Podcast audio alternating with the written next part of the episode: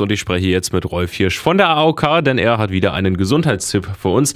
Herr Hirsch, wir haben vorhin schon gehört, es geht heute um das Thema Diabetes. Und vielleicht fange ich da erstmal mit der Frage an. Diabetes, habe ich irgendwie im Kopf, gibt es ja diesen Typ 1, Typ 2. Wie unterscheiden die sich denn überhaupt? Ja, also Diabetes ist ein Überbegriff für verschiedene Erkrankungen des Stoffwechsels. Und wir unterscheiden auch verschiedene Typen und es gibt zwei Hauptformen. Das ist einmal der Typ 1 und der Typ 2 Diabetes. In Deutschland haben etwa 7,2 Prozent der Erwachsenen im Alter von 18 bis 79 Jahren wirklich eine Diabetesform. Und bei dem Typ 1 kommt es dadurch, dass ich dann wirklich einen absoluten Mangel des Hormons Insulin habe. Und es kommt zu einem Versagen der Zellen in der Bauchspeicheldrüse und es sind meistens schon Kinder oder Jugendliche betroffen. Diese Form ist nicht heilbar. Die Patienten und Patientinnen müssen ihr ganzes Leben lang wirklich Insulin spritzen. Wir haben dann den Typ 2, der schleicht sich so herein. Das ist wirklich durch eine verminderte Empfindlichkeit der Körperzellen für Insulin und das kann auch zum anderen durch eine jahrelange Überproduktion von Insulin kommen und das führt dann zu so einer Entschöpfung der insulinproduzierenden Zellen. Und das beginnt wirklich so ganz allmählich und nimmt aber auch in den letzten Jahren schon einen Stellenwert bei jungen Menschen ein. Und ähm, da gibt es verschiedene Ursachen. Das können erbliche Veranlagungen sein, es kann aber auch Übergewicht, Bewegungsmangel sein. Und es gibt verschiedene Therapiebausteine, die man sich dort ansehen kann.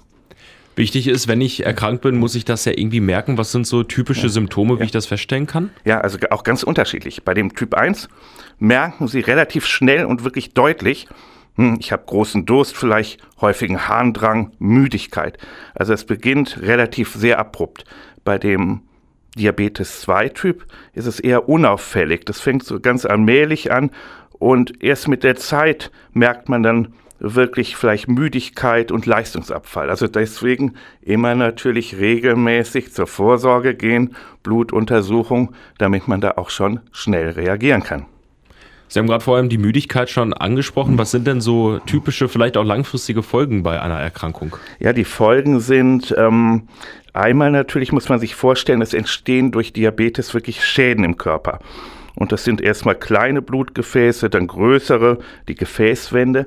Und im Endeffekt kann das später wirklich auch zu einem Herzinfarkt, Schlaganfall, Nierenversagen, Augenproblemen, Nervenproblemen und Durchblutungsstörungen führen. Wir kennen ja auch den diabetischen Fuß vielleicht in dieser Vorstellung. Deswegen wirklich Vorsorge und da wirklich auch bei den ersten Warnzeichen sofort reagieren. Wenn es dann doch passiert ist, ich bin erkrankt, vor allen Dingen am Typ 2, kann man da irgendwas oder auch vielleicht dagegen tun? Absolut. Gerade der Typ 2, da können Sie wirklich sehr, sehr viel dagegen tun und das ist dann auch sozusagen heilbar. Also in vielen Formen.